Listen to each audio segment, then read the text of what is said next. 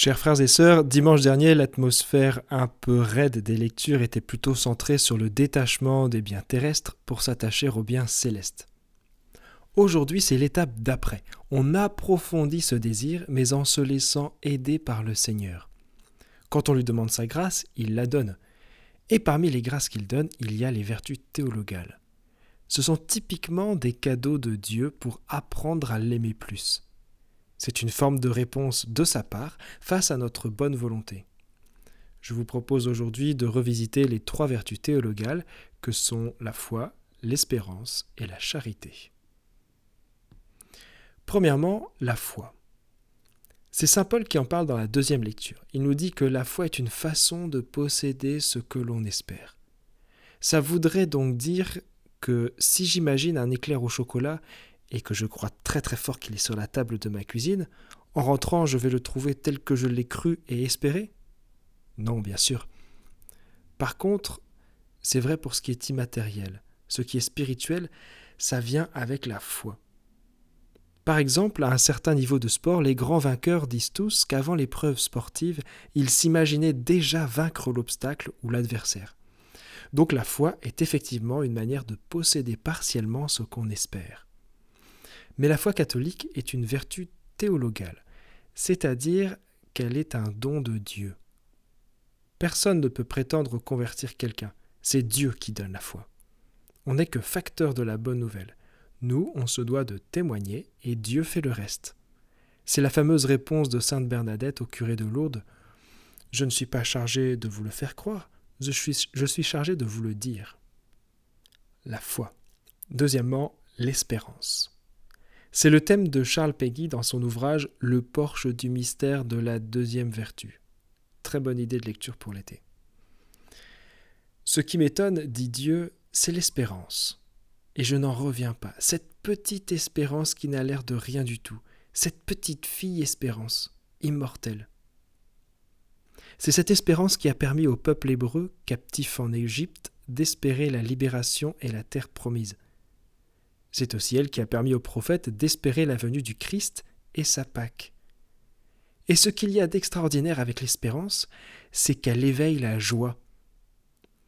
Assurés des promesses auxquelles ils avaient cru, ils étaient dans la joie.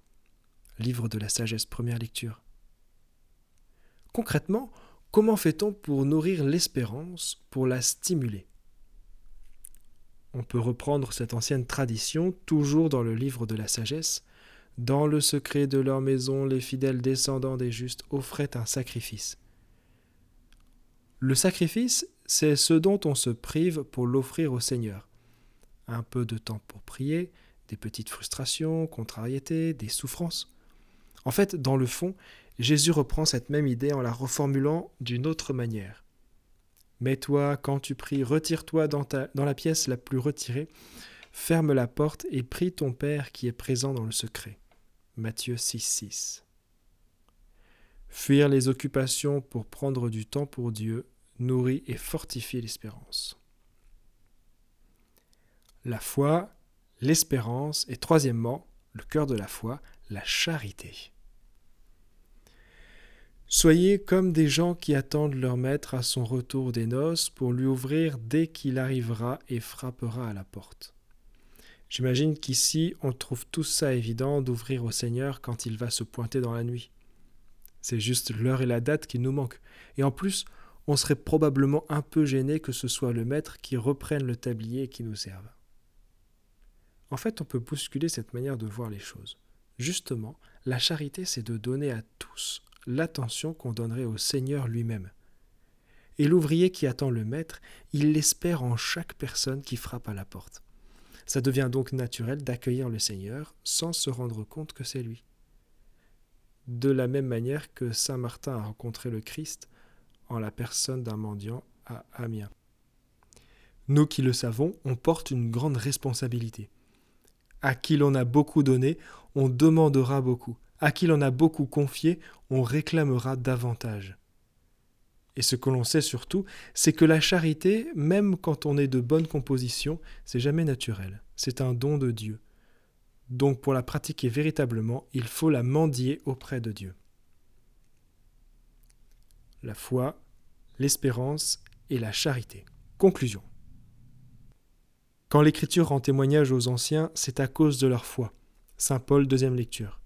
Quand on remarque une belle foi chez quelqu'un, on peut être sûr que cette personne entretient aussi, plus discrètement, l'espérance, et qu'elle doit avoir une belle vie de charité. Les vertus théologales sont subtilement liées ensemble, toutes les trois.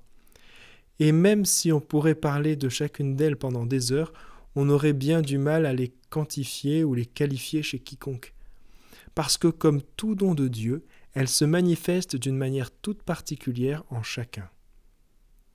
Donc lire un peu de théologie pour approfondir ses connaissances des vertus théologales, c'est très bien, mais c'est insuffisant. On a besoin de compléter cette étude par une contemplation de ces vertus dans la vie des saints.